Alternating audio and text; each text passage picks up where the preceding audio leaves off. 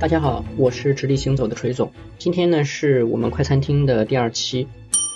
我们继续来讲策略人的基本修养，也一样是两个字，叫做聆听。大家可能会觉得说，哦，那就是听别人讲呗。其实不是这样，要知道“聆”这个字啊是有特殊的含义的。大家如果去汉典这个网站去研究这个汉字的话，你会发现“聆”啊，它指的不是听这个动作，而是关于听的态度和结果。它有三层意思，第一个呢是仔细认真的状态，第二呢这个聆啊指的是跟从，也就是放下自己的成见，去跟从他人的逻辑和看法，第三呢则是代表理解。所以呢聆听跟简单的听是不一样的。那我为什么在我们的修养里边会讲到聆听呢？是因为我觉得呀，聆听其实是从事商业营销规划还有咱们策略工作特别重要的一个能力。商业营销或者说商业工作本质上它其实是一个社会科学。我们为什么这个行业有大量的讨论会？就是因为它没有绝对的对和错，我们经常聊的其实是人性、社会的一些约定俗成的规则等等。在这个过程中呢，其实要想实现探讨和理解有效化呀，彼此相互的有效的一个信息的交换以及有效的分析，其实是关键所在。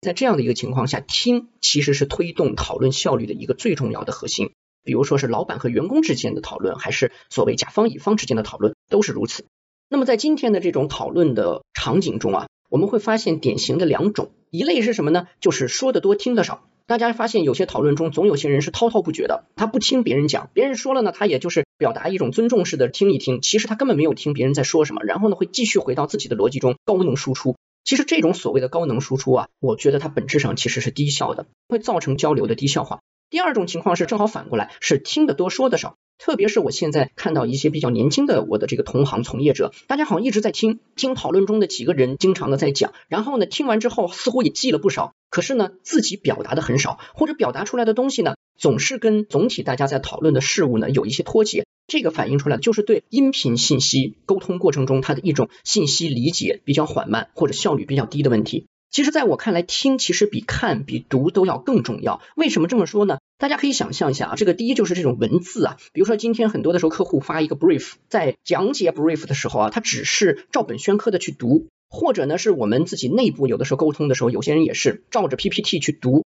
其实我非常不理解，也非常厌恶这样的一种做法，因为在听的人，第一不是文盲，第二不是眼盲，你把它读一遍，意义何在呢？那跟我自己读不是一样吗？所以呢，文字表达的能力啊，其实是受限的。一方面呢，是今天普遍来说，大家的这种深阅读的能力都是在下降的。第二件事情呢，就是书面表达跟语音不同的地方，就是书面表达有自己的特定的一些用词模式，所以呢，它容易让一些信息被掩盖掉。如果是跟图片、视频这样的视觉化的信息比，是不是听觉就会变得有它的劣势呢？我认为恰恰是有优势的。比如说，大家现在在听锤总在这唠叨，但是呢，如果我把它变成短视频。你是看见锤总这个人在向你讲东西的话，我讲的内容一模一样，但是你有可能受到各种各样的视觉信息的干扰，比如说锤总办公室墙上的这幅画原来是这样的，锤总面前的这张桌子看上去好土啊，等等。所以呢，视频信息不管是流媒体还是一张图片，它永远具有一个特点，就是信息不单纯。在这样的一个比较下，音频信息就变得非常的有它的价值所在。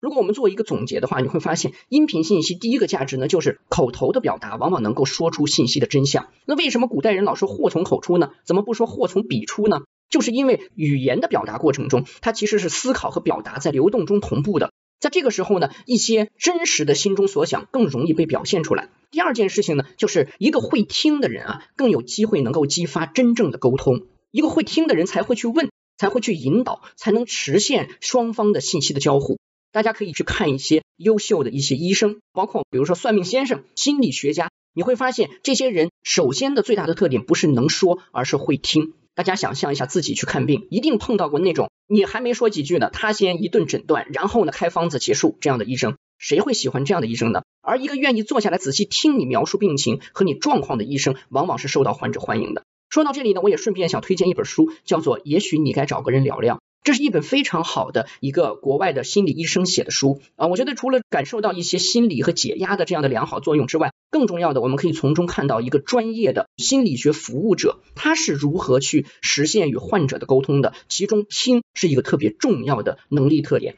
最后一个听的价值是什么呢？就是能够产生人与人之间的一种信任。你如果愿意仔细的、认真的听他人所讲的东西，并且试图去努力的理解的话，对方一定能感受到你对他的尊重。所以听的价值是非常大的。那么我们怎么样能够在自己的工作生活中，让普通的一种无效的听变成有效的聆听，从而实现价值呢？特别是在我们的这种商业的营销的工作中，我在这里呢想说三个点，就是听什么。第一，要听一个信息中的疑点，也就是有问题的地方，与商业规律抵触的地方。疑点往往能够开发或者说被挖掘出更多的背后的信息。第二个呢，就是亮点，不是点亮的亮啊，而是数量的量，也就是数据跟数据有关的信息要非常敏感。第三呢是共同点，比如说因果逻辑往往容易被反复强调的一些共同点，或者大家在表述信息上的目的的共同点。其实这个共同点啊是非常容易让你在听的过程中抓住一些信息的真相的。那么我以疑点为例啊，我举一个我自己曾经听到了一个客户信息中的疑点，并且成功的完成了一个项目的例子。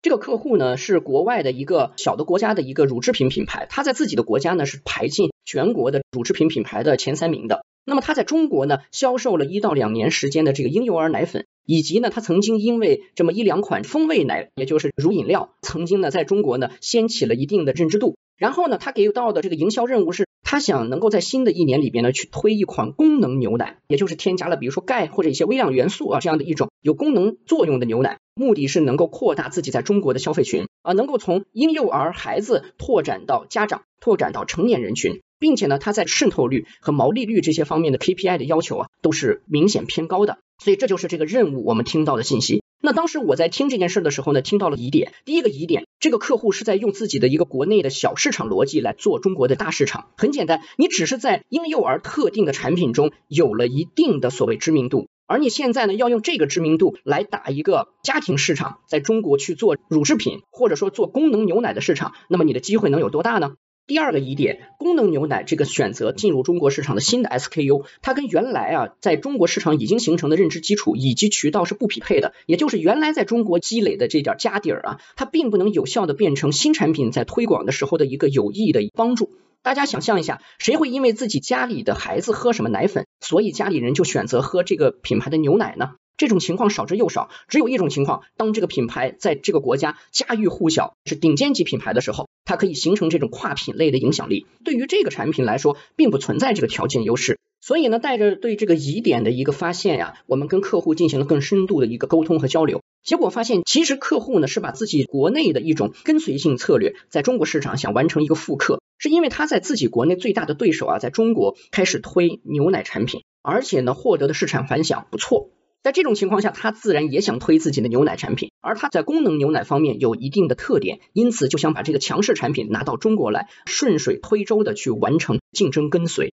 但其实我们发现呢，他的对手在中国推的牛奶不是常规牛奶，而是冷鲜牛奶。这就意味着，如果你要真的完成跟随策略的话，第一，选择功能牛奶去打成年人人群，这本身就是一个非常特定的窄众市场。中国本身的很多乳制品品牌在这方面就有大量的竞品存在，你一个外来者又怎么能够赢得这个竞争呢？第二呢，则是如果要真的跟随自己的对手在国内同样去推冷鲜牛奶的话，那么整个冷链的建设，以它的这个投入来说，是很难短期达成的。所以在这种情况下呢，我们给客户了一个新的建议，就是继续延续原来对于家庭中儿童或者说婴幼儿人群的一个吸引力，去把它在国内的另一款强势产品，即儿童果蔬汁带到中国来。所以到今天，它的这个儿童果蔬汁啊，果然成为了一款畅销产品，而且呢，帮它带动了更多的零食化的一些产品开始逐步的进入中国。所以呢，这就是我想说的，在听的过程中啊，一定不能一味的去接受他人的信息，